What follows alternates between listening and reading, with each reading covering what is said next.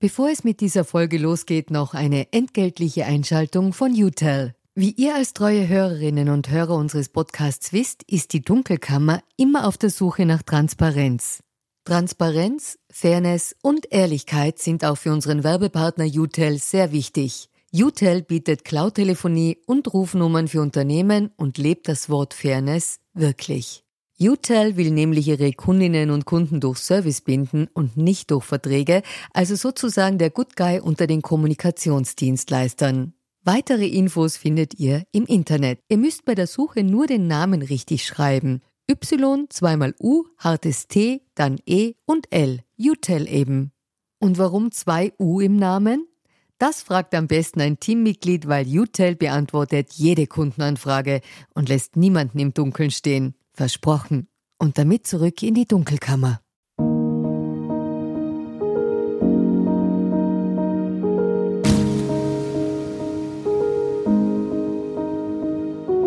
Herzlich willkommen zur ersten Ausgabe der Dunkelkammer. Mein Name ist Michael Nickbösch, ich bin freier Journalist und beschäftige mich mit mächtigen Menschen, also genauer mit der dunklen Seite der Macht. Dunkelkammer, den Begriff habe ich mir aus der analogen Fotografie geborgt. Eine Dunkelkammer ist ein Ort, an dem unter speziellem Licht Fotos und Filme entwickelt werden. Es geht also darum, Verborgenes sichtbar zu machen. Im übertragenen Sinn schafft eine Dunkelkammer Transparenz. Ja, und genau davon soll dieser Podcast handeln.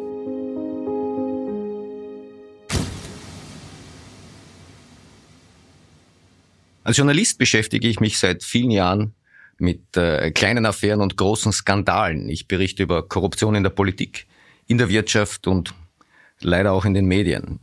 Da geht es um Machtmissbrauch, es geht um Mauscheleien, es geht um Malversationen. Also gleichsam um all das, was äh, Menschen sich so ausdenken, um sich den einen oder anderen Vorteil zu verschaffen. Ja, und sei es nur, um die eigene Steuerlast zu optimieren, wie das im Fachjargon so schön heißt. Die Dunkelkammer soll so etwas wie meine neue Wirk- und Werkstatt sein. Ich will euch hier Einblicke in die Arbeit investigativer Journalistinnen und Journalisten geben, an Erkundungen teilhaben lassen, Fragen stellen und Antworten geben. Mal hole ich mir dazu Leute ins Studio, mal besuche ich sie, wo immer sie gerade sind. Ich werde dazu Interviews führen, Stellungnahmen verlesen und aus Akten zitieren.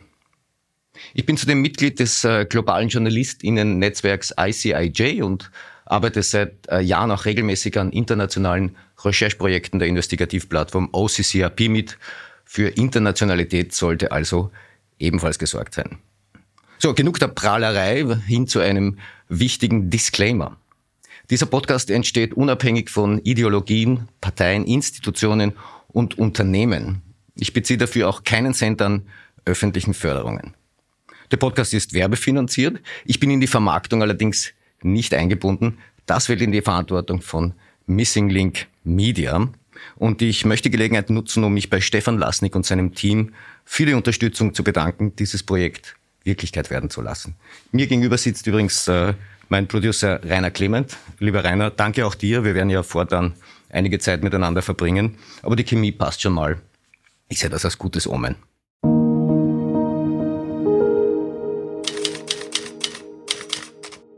So, was erwartet euch in der Dunkelkammer? Ich hatte für diese erste Ausgabe einige Themen vorbereitet und Gesprächspartner aufgeschrieben, die jetzt aber alle erst einmal warten müssen, weil in meiner beruflichen Umgebung Dinge passiert sind, die einer Klärung bzw. Erklärung bedürfen. Stichwort digitale Investigativakademie von Kurier und Profil, Stichwort Richard Grasel. Grasel ist stellvertretender Chefredakteur des Kurier und neuerdings auch Geschäftsführer der Profil Redaktion GmbH. Und er ist der Mastermind hinter einem Projekt, bei dem ich kurze Zeit dabei war, ehe ich wieder ausgestiegen bin. Ich habe mich zu den Umständen meines Abgangs bisher öffentlich nicht geäußert und ich hatte das ehrlicherweise auch nicht vor. Und zwar schlicht, weil ich der Annahme war, dass die Inhalte vertraulicher Gespräche auch vertraulich behandelt werden sollten. Jetzt ist es aber so, dass Richard Grasel das offenbar entschieden anders sieht. Er hat sich jüngst ins Fernsehen gesetzt und sich, wie soll ich sagen, nun ja, als, als eine Art Whistleblower betätigt. Und zwar ganz konkret am 21. Februar dieses Jahres auf OE24 TV. Da hat er gegenüber Isabel Daniel von einem vertraulichen Meeting am 1. Februar berichtet, bei welchem er selbst, Kurierchefredakteurin Martina Salomon, die damals designierte Profilchefredakteurin Anna Thalhammer und ich anwesend waren. Dieses Meeting, oder ganz genau Inhalte dieses Meetings, waren dann auch der Grund, warum ich dem Akademieprojekt schließlich den Rücken gekehrt habe. Ja, es wurden da Dinge gesagt, die ich schlicht inakzeptabel fand. Ich habe das allerdings nur intern kommuniziert. Am 14. Februar habe ich äh, sieben Leuten bei Profil und Kurier ein Mail geschrieben und meinen Ausstieg aus der Akademie erklärt. Wie gesagt, das war für mich ein rein interner Vorgang, den ich nicht öffentlich besprechen wollte. Aber dann kam eben Richard Grasel. In dem OE24-Interview hat er nicht nur über Sitzungsinhalte gesprochen, er hat das Ganze auch noch so präsentiert, dass am Ende die Botschaft übrig blieb, ich sei wohl etwas sensibel gestrickt und mit der ganzen Sache irgendwie überfordert gewesen.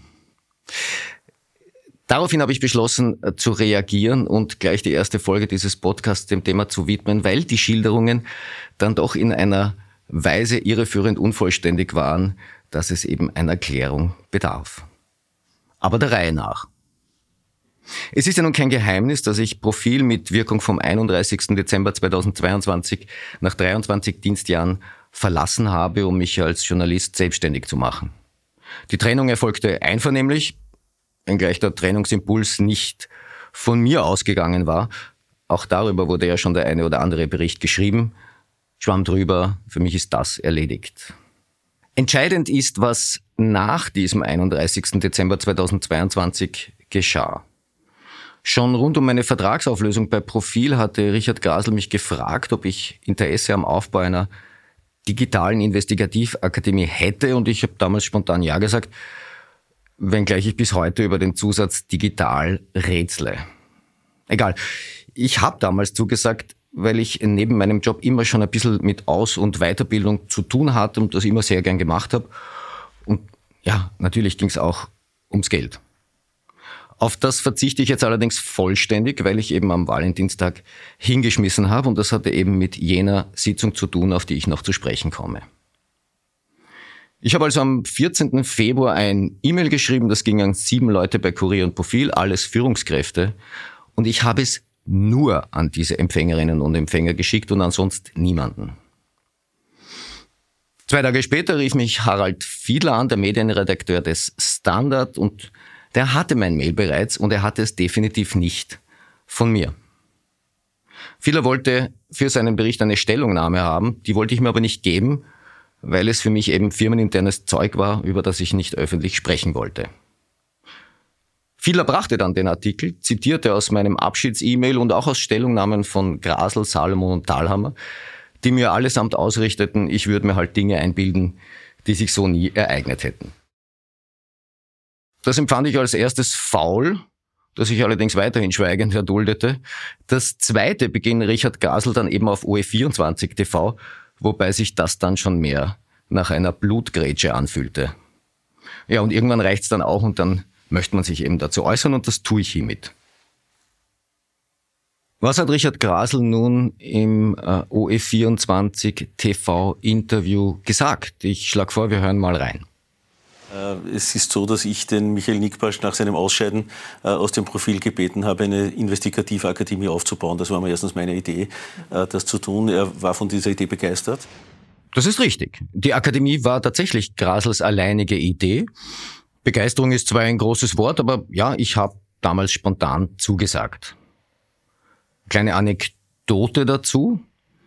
Äh, noch im Vorjahr hat der Richard Grasel dann eine Presseaussendung aufsetzen lassen und dort die Gründung einer digitalen Investigativakademie von Kurier und Profil ausgerufen.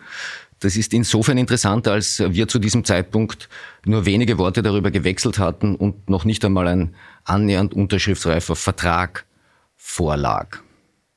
In Grasels Presseaussendung las ich übrigens auch zum ersten Mal, dass es rund um diese Akademie ein sogenanntes Steering Committee geben werde, also einen Lenkungsausschuss, dem Grasel, Salomon und Thalhammer angehören würden.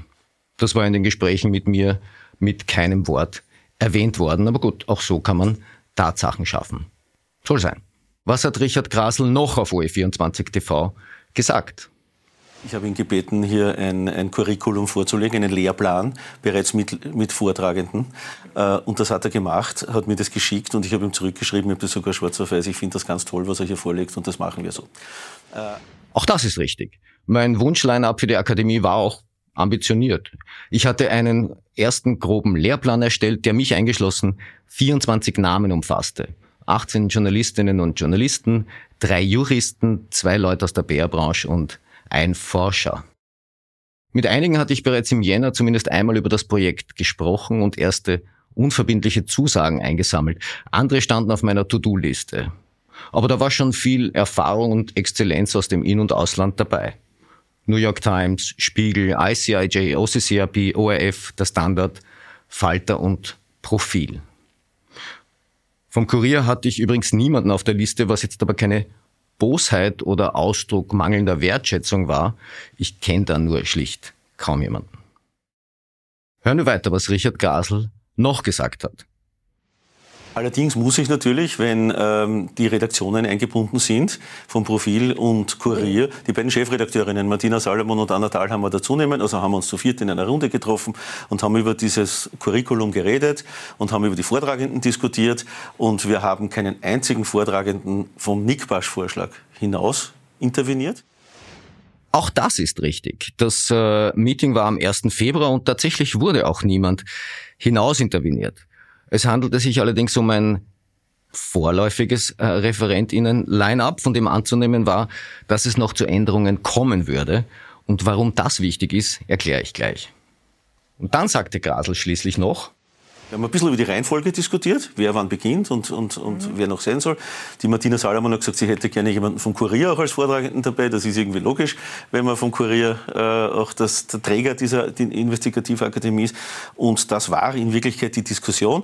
Der Michael Nickbosch hat sich da vielleicht über, überfordert gefühlt oder hat sich in dieser äh, oder überfahren gefühlt oder, oder wollte diese Einmischung vielleicht so nicht akzeptieren.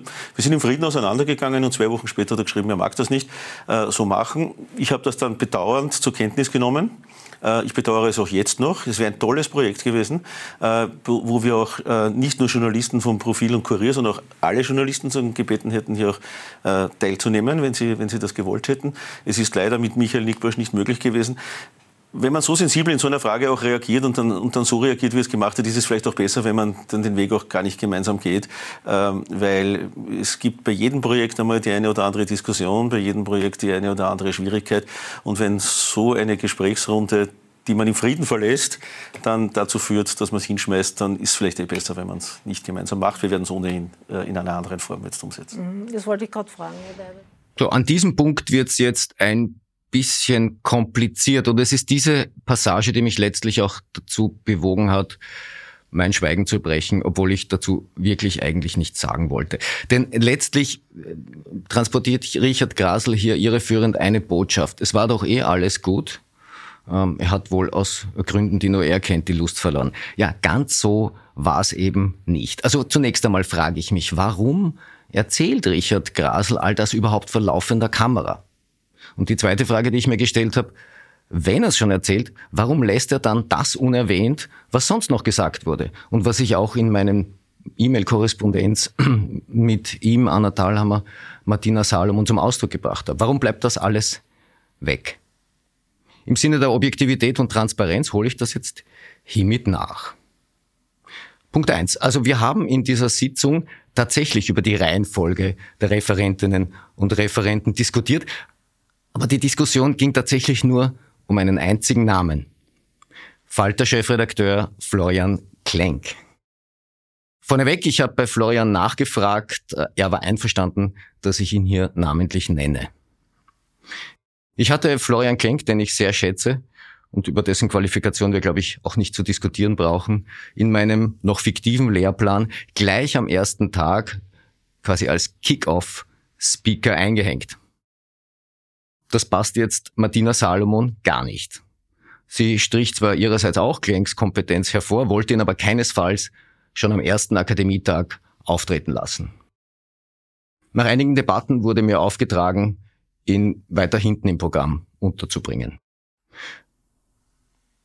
Richtig skurril wurde es allerdings erst danach. Anna Thalhammer identifizierte unter den drei Juristen auf meiner Wunschreferentinnenliste zunächst einen, den sie völlig unvermittelt der FPÖ zuordnete, ehe Matthias Salomon ihrerseits eine PR-Beraterin fand, die sie wiederum für die ÖVP reklamierte. Die ist eh ÖVP, oder?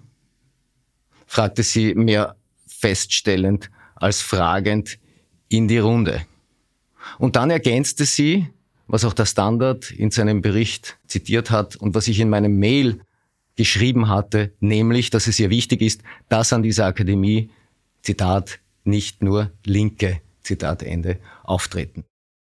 Ich kann jetzt nicht mit Bestimmtheit sagen, wer da aller gemeint war, nicht nur Linke, aber es ist letztlich auch unerheblich. Links von Martina Salomon ist halt auch recht viel Platz. Nicht nur Linke, das war wörtlich und äh, ich kann im Rückblick auch nicht genau sagen, was es war. War es jetzt eine Ermunterung? War es eine Weisung. Na, jedenfalls hat mich das tatsächlich überfordert. Insofern hatte Richard Grasel schon recht, auch wenn er es natürlich anders gemeint hat. Wie schon gesagt, mein Referentinnen-Line-Up war vorläufig und bei der Finalisierung hätte ich diese eine Aussage nicht nur Linke ganz sicher nicht mehr aus dem Hinterkopf bekommen. Eine unbefangene Herangehensweise an das Projekt schien mir damit nicht mehr möglich. Daher und nur daher bin ich ausgestiegen. Und ja, also sensibel bin ich auch. So, aus meiner Sicht ist dazu jetzt alles gesagt. Case closed.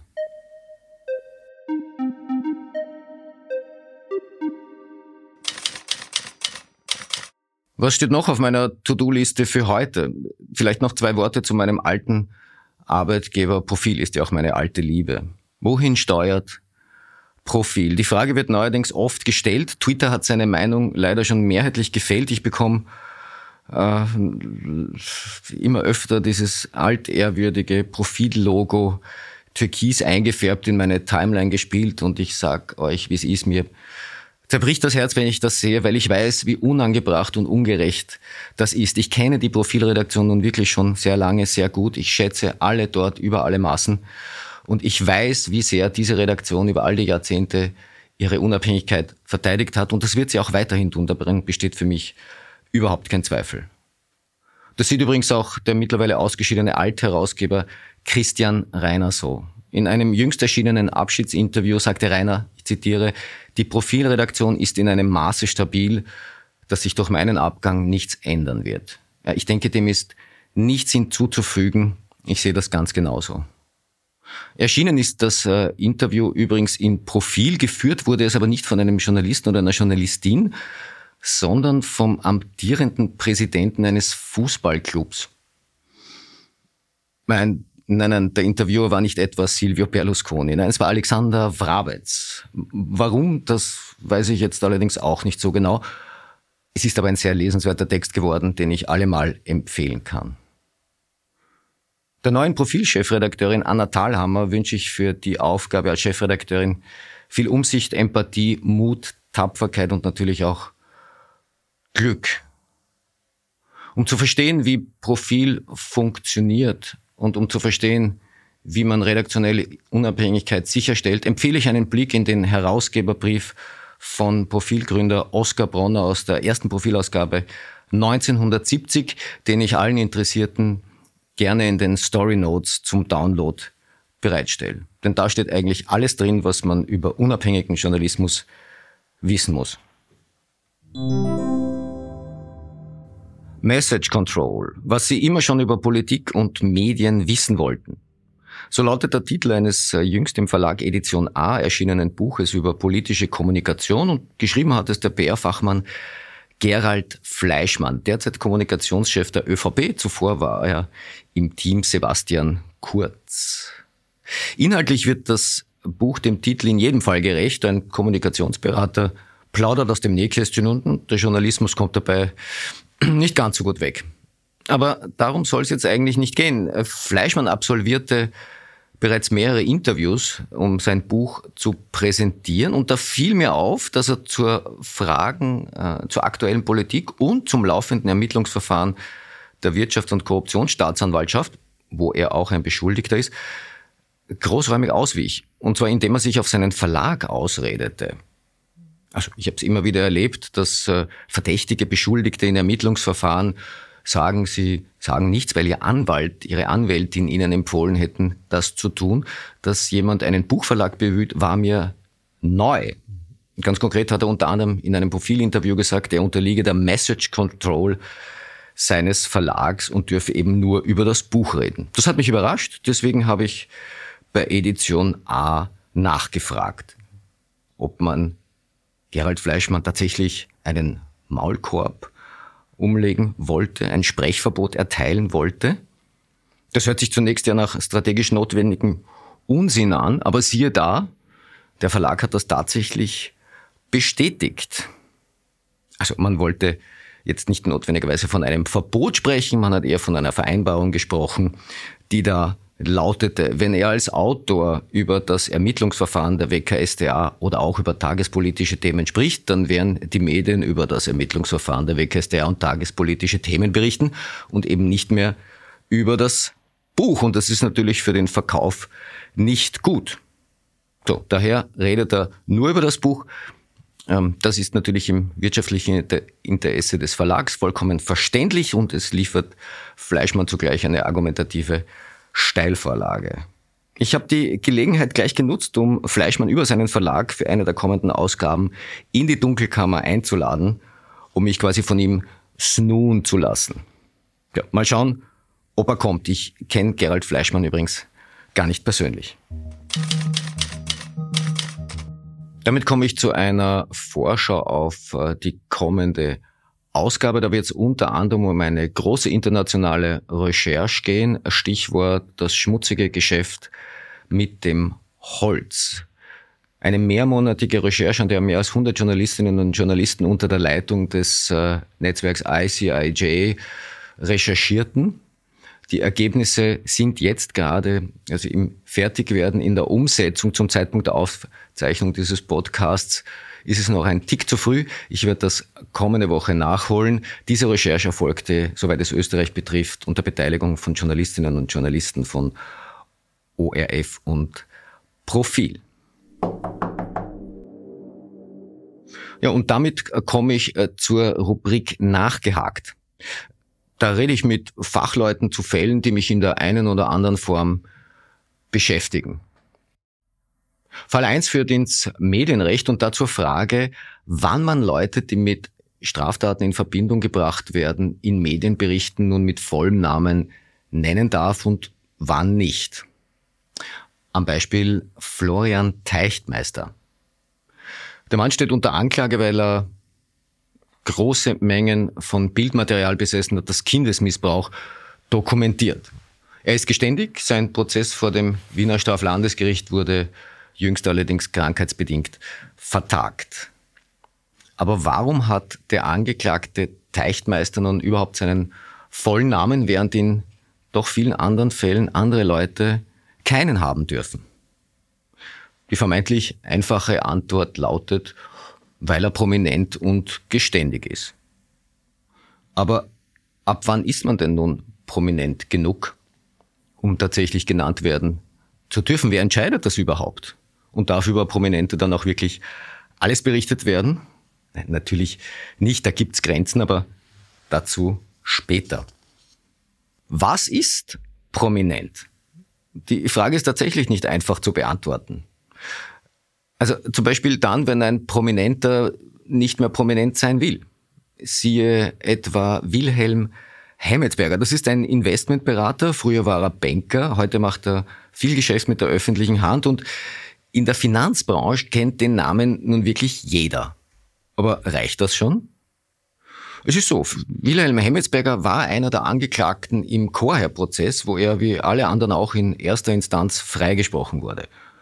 Zur Anklageerhebung Ende 2022 hatten mein damaliger Kollege Stefan Melicher und ich in Profil über die Chorherr-Anklage der WKSDA berichtet und Hemmetsberger als einen von sechs Angeklagten namentlich genannt. Also Angeklagte gab es mehr, aber sechs Stück haben wir quasi ausgeschrieben. Klammer auf, die WKSDA hat übrigens nicht nur für dieses Vorgehen äh, im Chorherr-Prozess viel Kritik einstecken müssen. Ähm, mal sehen, ob äh, Behördenleiterin Ilse Maria Frabel-Sander mir demnächst ein Interview zur Arbeit ihrer Behörde gibt. Die Einladung dazu ging bereits raus. Ja, zurück zu Hemmetsberger.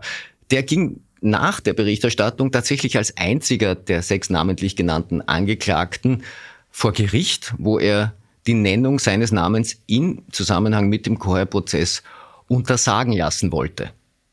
Begründet wurde das damit, dass kein überwiegendes öffentliches Interesse an der Nennung des Namens Hemmetsberger bestehe, schon allein deshalb, weil er gar keine Person des öffentlichen Lebens sei.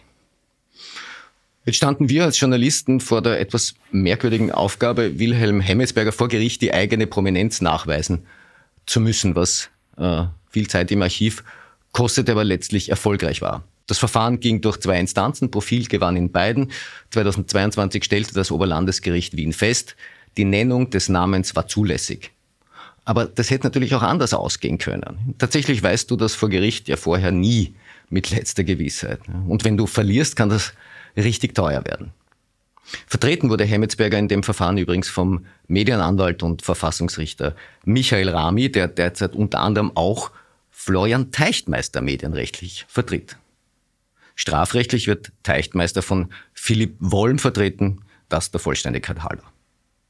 Ein zweites Beispiel ist der Fall Kommerzialbank Mattersburg. Das ist jene burgenländische Regionalbank, die 2020 pleite ging.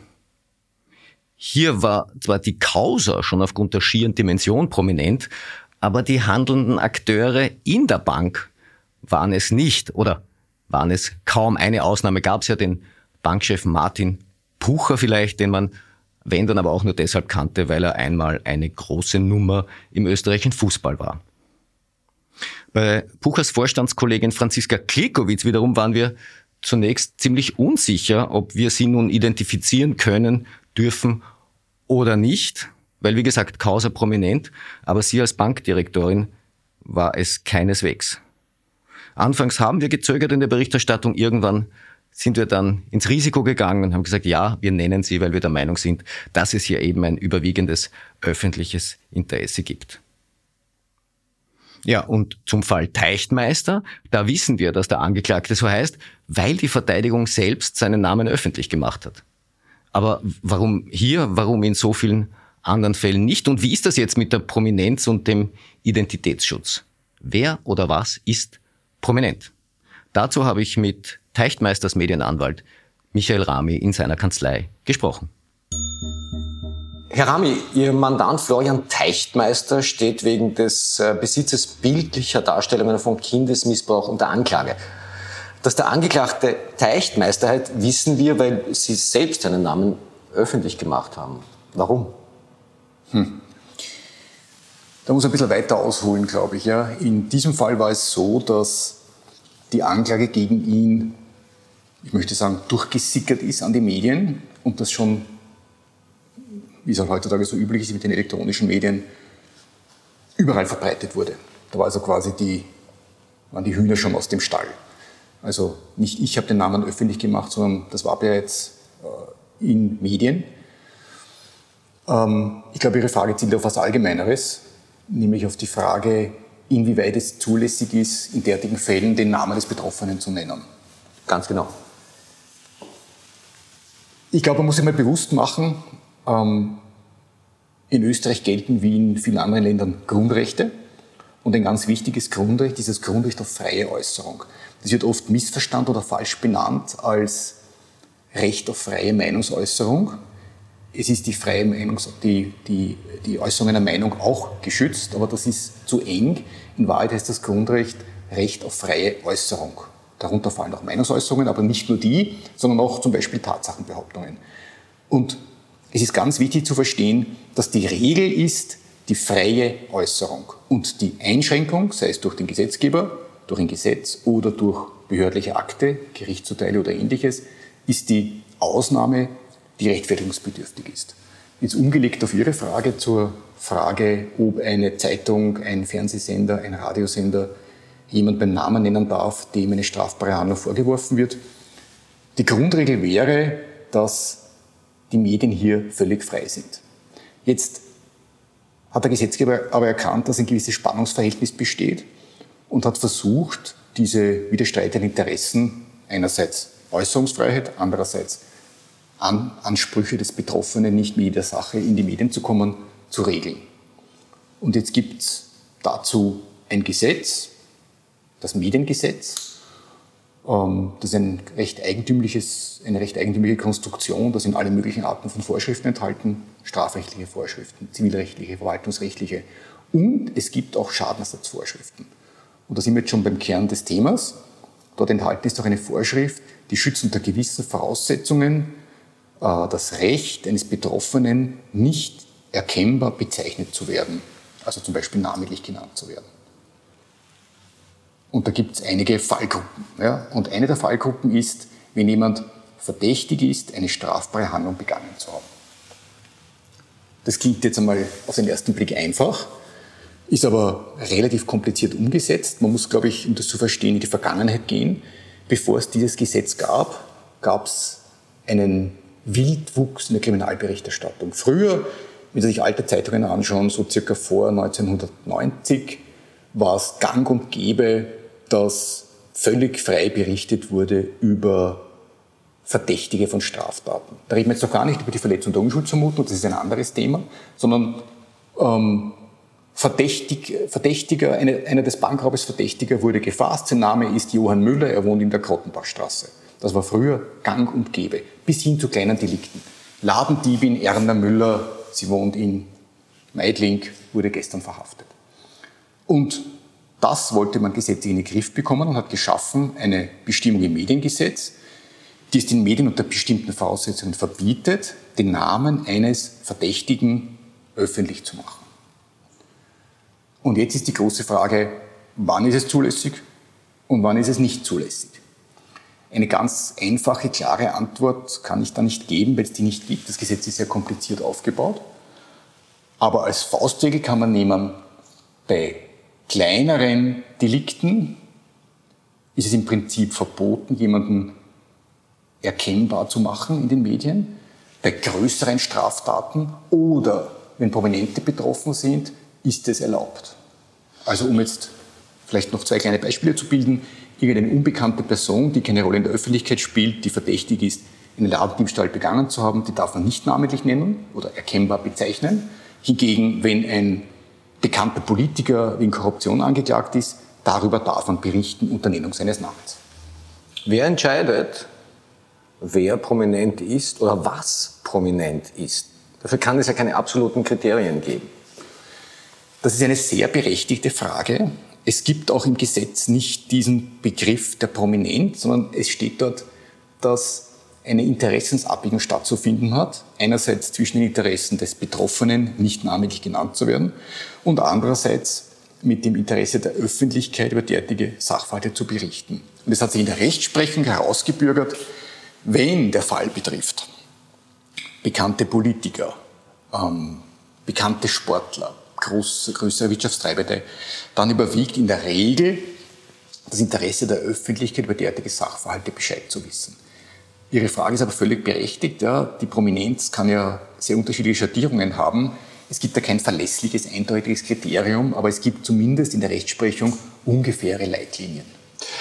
Aber es ist doch auch nicht ein ohne weiteres zulässig, einem Prominenten jede Form von Straftat, sei es als Verdacht oder wie im Fall Deichtmeister schon als, als, als Anklage vorzuhalten. Da gibt es doch offensichtlich auch noch einen geschützten Bereich. Also alles, was jetzt potenziell ins Private zum Beispiel hineinreichen würde. Also ein Prominenter, äh, der wegen häuslicher Gewalt ein Problem bekommt mit der Strafverfolgung, hat wahrscheinlich auch gute Chancen, dass man das nicht öffentlich machen darf unter Nennung seines Namens, oder? Das ist an sich völlig richtig. Äh, das Mediengesetz hat unterschiedliche Tatbestände, die ein bisschen ineinander greifen und die die Praxis sehr kompliziert machen. Ein ganz wichtiger Punkt ist im Gesetz, dass der sogenannte höchstpersönliche Lebensbereich, also das engste Privatleben, jedenfalls geschützt ist. Das ist ein absoluter Tabubereich. Und dazu gehören insbesondere Sexualleben und Gesundheitssphäre.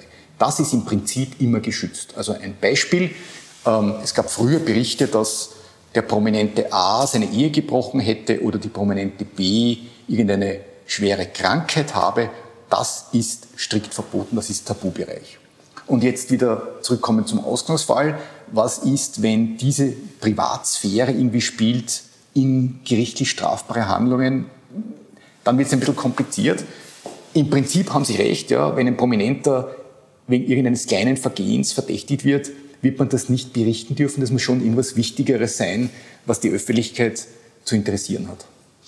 Der Fall Teichtmeister ist ohne Zweifel ein solcher Fall. Also was die Prominenz äh, des, äh, des äh, Angeklagten betrifft, gleichermaßen wie für, das, wie die, für die schrecklichen Daten, die ihm da angelastet werden. Aber eine Frage dazu und die greift auf ein Verfahren, das wir beide auch kennen, ähm, den, den Fall Hemmetsberger. Hier hat äh, ähm, das Oberlandesgericht äh, in einem Verfahren festgestellt, dass die Nennung seines Namens durch Profil zulässig war. Der guten Ordnung halber sage ich dazu, dass äh, Wilhelm Hemmetsberger im Chorverfahren in erster Instanz freigesprochen wurde. Aber, und darum geht es mir jetzt, das Oberlandesgericht hat äh, in seiner Entscheidung unter anderem ausgeführt, dass es äh, in solchen Fällen durchaus eine Warnpflicht der Medien geben kann an die Öffentlichkeit. Achtung, seht her, da ist jemand, der möglicherweise ein Problem mit dem Gesetz hat. Wäre diese Warnpflicht nicht umso angebrachter, wenn wir von zum Beispiel einem Pädagogen reden, der unter Kindesmissbrauchsverdacht gerät und äh, tatsächlich auch natürlich Umgang mit Kindern hatte, hier eine Warnpflicht an die Öffentlichkeit auszusprechen, ist ja aber vollkommen undenkbar. Also in solchen Fällen sind, äh, sind nicht prominente Pädagogen unter Anführungszeichen äh, natürlich geschützt. Ja, das ist eine sehr, sehr gute Frage. Es stimmt, dass in der Rechtsprechung es einige Entscheidungen gibt, die von dieser Warnfunktion sprechen. Nicht, nicht Warnpflicht der Medien, das nicht. Die Medien haben gar keine Pflicht, irgendwas zu berichten, aber halt eine Berechtigung zur Warnung, eine Warnfunktion. Die gibt es, die Entscheidungen.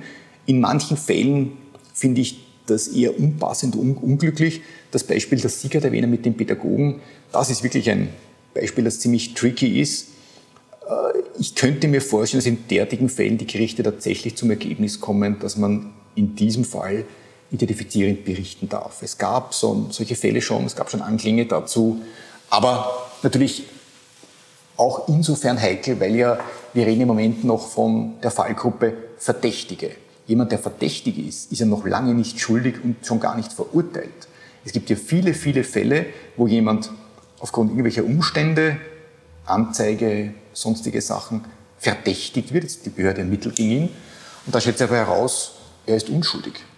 Also wir reden von den Verdächtigen. Und wenn man jetzt in im Fall des von Ihnen genannten Pädagogen das öffentlich macht, in den Massenmedium seinen Namen nennt, dass er verdächtig sei, irgendwelcher schlimmen Straftaten, dessen berufliche Laufbahn ist wahrscheinlich zerstört für lange, lange Zeit, ja, vom Privatleben gar nicht zu reden. Dann will ich es eingrenzen und, äh, und hier nochmal auf den Fall Teichtmeister kommen. Er hat ja gestanden, wie wir, wie wir erfahren haben. Wie würde sich in so einem Fall verhalten, wenn dieser Pädagoge, der fiktive Pädagoge, äh, ein Geständnis abgelegt hätte? Wäre es dann machbar? oder vertretbar? Ich würde eher meinen, ja. Ja, dann wäre es eher vertretbar, aber es ist eine Aussage von mir, die ich mit Bauchweh treffe, weil es ist interessant im Strafrecht. Ja. Ähm, man kann bei vielen Menschen beobachten, wenn man nicht selbst betroffen ist, dann fordern die Menschen die härtestmögliche Strafe und die größtmögliche Prangerwirkung. Aber wehe, es ist mal betroffen, ein eigener Verwandter oder Bekannter, dann fordern die Menschen plötzlich die Berücksichtigung auch nur der allerkleinsten Details zugunsten des Täters. Ich glaube, ein solcher Fall wäre vertretbar zu sagen, in diesem Fall, wenn er gestanden hat und er hat einen Beruf, wo man auch äh, eine Warnfunktion ausüben kann, darf man ihn namentlich nennen, aber es bleibt trotzdem ein Unbehagen zurück mit dieser Aussage. Aber äh, dann habe ich das doch richtig verstanden. Wenn man gesteht, äh, begibt man sich zumindest zum Teil seiner Persönlichkeitsrechte. Es tut mir leid, dass ich hier keine völlig klaren Antworten geben kann. Es liegt aber nicht an mir, sondern an der schwierigen Rechtslage und an den vielen, vielen Gerichtsentscheidungen, die es gibt. So ganz pauschal kann man das nicht sagen. Aber im Prinzip, wenn jemand gesteht und noch dazu kommt, dass es legitim ist, vor ihm zu warnen, dann wird in diesen Fällen es zulässig sein, über seine Tat so zu berichten, dass er erkennbar ist. Aber begibt man sich dann auch schon seiner Unschuldsvermutung? Nein, das ist ja ein eigener Bereich. Die Unschuldsvermutung, das ist leider ein Begriff, der in den letzten Jahren irgendwie in Verruf geraten ist. Auch seriöse Medien verwenden das oft ein bisschen, um die Betroffenen lächerlich zu machen. Ich kann mich erinnern an Formulierungen wie, für ihn gilt ganz besonders die Unschuldsvermutung oder ähnliches. Ich finde das eigentlich recht problematisch. Die hatte ihren guten Grund. Auch hier wieder ein Rückblick vor den 1990er Jahren. Früher war es gang und gäbe, dass Medien, vor allem Zeitungen, in spektakulären Kriminalfällen, wenn die Polizei mal jemanden verhaftet hat, wenn es einen Verdächtigen gab, den frank und frei als überführten Täter hinzustellen. Also der ist gerade mal verhaftet worden, es gab noch keine Anklage und schon gar kein Urteil und die Medien haben bereits das Urteil gefällt und haben den bezeichnet als Mörder, Mörder gefasst, Räuber gefasst. Und das ist natürlich ein ganz, eine ganz tragische Sache für die Betroffenen, weil wenn mal wochenlang in spektakulären Kriminalfällen derjenige als überführter Täter hingestellt wird, dann wird es schwierig, noch einen unbefangenen Prozess zu finden. Nicht, dass die Berufsrichter befangen werden in derartigen Fällen. Ja, die können das schon differenzieren, was in der Zeitung steht, was sich tatsächlich aus dem Verfahren ergibt. Aber es gibt ja auch Laienrichter, geschworene Schöffen. Und es ist fast unmöglich, durch eine solche Medienkampagne nicht beeinflusst zu werden. Und aus diesem Grund wurde geschaffen, 1993, der Schutz der Unschuldsvermutung. Das heißt, im Mediengesetz, das vorher schon erwähnt wurde, gibt es eine Bestimmung, die es den Medien verbietet, jemanden als überführten Täter hinzustellen, wenn das Verfahren in Wahrheit noch läuft gegen ihn. Um jetzt Ihre Frage zu beantworten, der bloße Umstand, wenn jemand intern, also im Verfahren gestanden hat, äh, ermächtigt noch nicht dazu, ihn als gleichsam überführten Täter hinzustellen, dessen Vorteil nur mehr Formsache sei. Tatsächlich gilt das äh, bis zur rechtskräftigen bis zur allfälligen rechtskräftigen Das ist ja gerade der Sinn der Unschuldsvermutung. Ja, es soll, das, Gericht soll, das Gericht alleine soll entscheiden über die Schuld oder Unschuld eines Angeklagten und es soll keine Vorverurteilung geben durch die Medien. Und das ist ja meines Erachtens eine ganz wichtige Bestimmung, weil nur so gewährleistet ist, dass die Justiz einigermaßen unbefangen ihrer Arbeit nachgehen kann. Und es gibt nichts Schlimmeres als eine Medienkampagne, wo jemand als Täter hingestellt wird und dann am Ende stellt sich heraus, der ist eigentlich in Wahrheit unschuldig. Die Fälle gab es auch schon. Ich habe in meinem Beruf gelernt, dass der, dass der fortgesetzte Hinweis, dass die Unschuldsvermutung gilt, nichts bringt, wenn man die Unschuldsvermutung nicht wahrt. Völlig richtig. Also vorverurteilend berichtet, um sich dann alibihalber im letzten Absatz in eine Feststellung genau. zu versteigen, ja. dass die Unschuldsvermutung gilt. Das heißt, an sich bräuchte es den Hinweis, dass die Unschuldsvermutung gilt, ja gar nicht, weil sie implizit zu wahren ist im Rahmen der Berichterstattung. Also da haben Sie völlig recht. Erstens einmal, der Hinweis selber ist eigentlich eher schädlich in vielen Fällen, insbesondere dort, wo gar nicht klar ist, ob ein strafbares Verhalten überhaupt in Rede steht. Da kommt man erst in einen strafrechtlichen Zusammenhang. Aber ganz generell gilt, es kommt darauf an, was transportiert der Artikel in seiner Gesamtheit. Ja, wenn überall zum Ausdruck kommt, in allen Zwischenüberschriften, Bilduntertiteln und so weiter, das ist eigentlich der wahre Täter. Und seine Verurteilung ist nur mehr Formsache, die wir gar nicht mehr abzuwarten brauchen. Und am Ende steht, es gibt die Unschutzvermutung, das ist natürlich völlig wertlos. Ich muss insgesamt ein faires Porträt bilden, aus dem herausgeht, es wird noch ermittelt, er ist nur verdächtig, er ist nicht überführt. Natürlich kann ich die Fakten schildern. Ja, wenn er gestanden hat, kann ich schreiben, er hat gestanden. Da kann jeder Leser sich ein eigenes Bild machen. Aber was verpönt ist, ist die strafrechtliche Wertung. Ja. Mörder verhaftet. Das geht nicht. In gewisser Weise gilt gerade eben die Unschuldsvermutung auch für Sie. Das äh, Fellner Portal OE24 hat jüngst einen Verdacht veröffentlicht. Sie hätten da einen Beitrag geleistet, damit Florian Deichtmeister seinen Prozess platzen lassen kann. Sie haben sich jetzt dagegen gewehrt äh, vor Gericht. Zwei Worte dazu? Ja, also das ist schon mal deshalb völlig absurd. Ich bin nicht der Strafverteidiger des Herrn Teichtmeister. Das wollen viele nicht verstehen, sondern er hat einen eigenen Strafverteidiger. Ich bin nur dazu da, ihn medienrechtlich zu betreuen.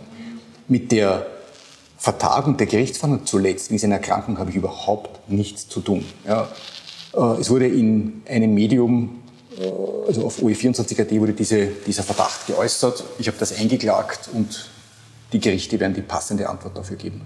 Ähm, gehe ich recht in der Annahme, dass Florian Deichtmeister so oder so vor Gericht gestellt werden wird? Naja, klar, er ist ja bereits angeklagt. Und jetzt ist nur die Frage, wann die sogenannte Hauptverhandlung, also die Gerichtsverhandlung stattfinden wird. Aber die wird stattfinden, natürlich. Ja. Sich damit die Frage stellt, was das Ihnen unterstellte Manöver überhaupt gebracht hätte. Ja.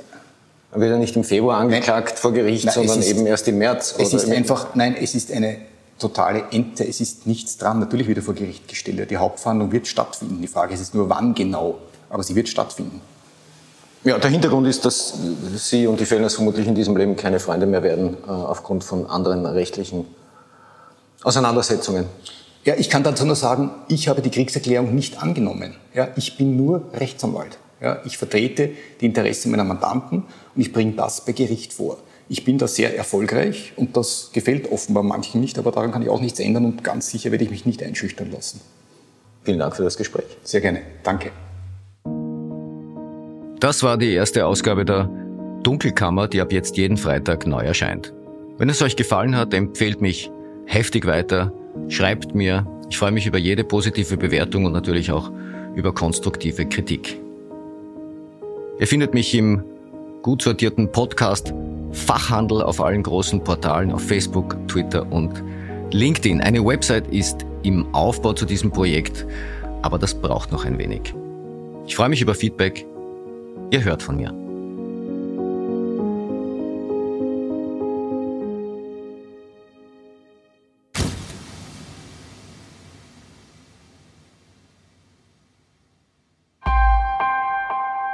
Missing Link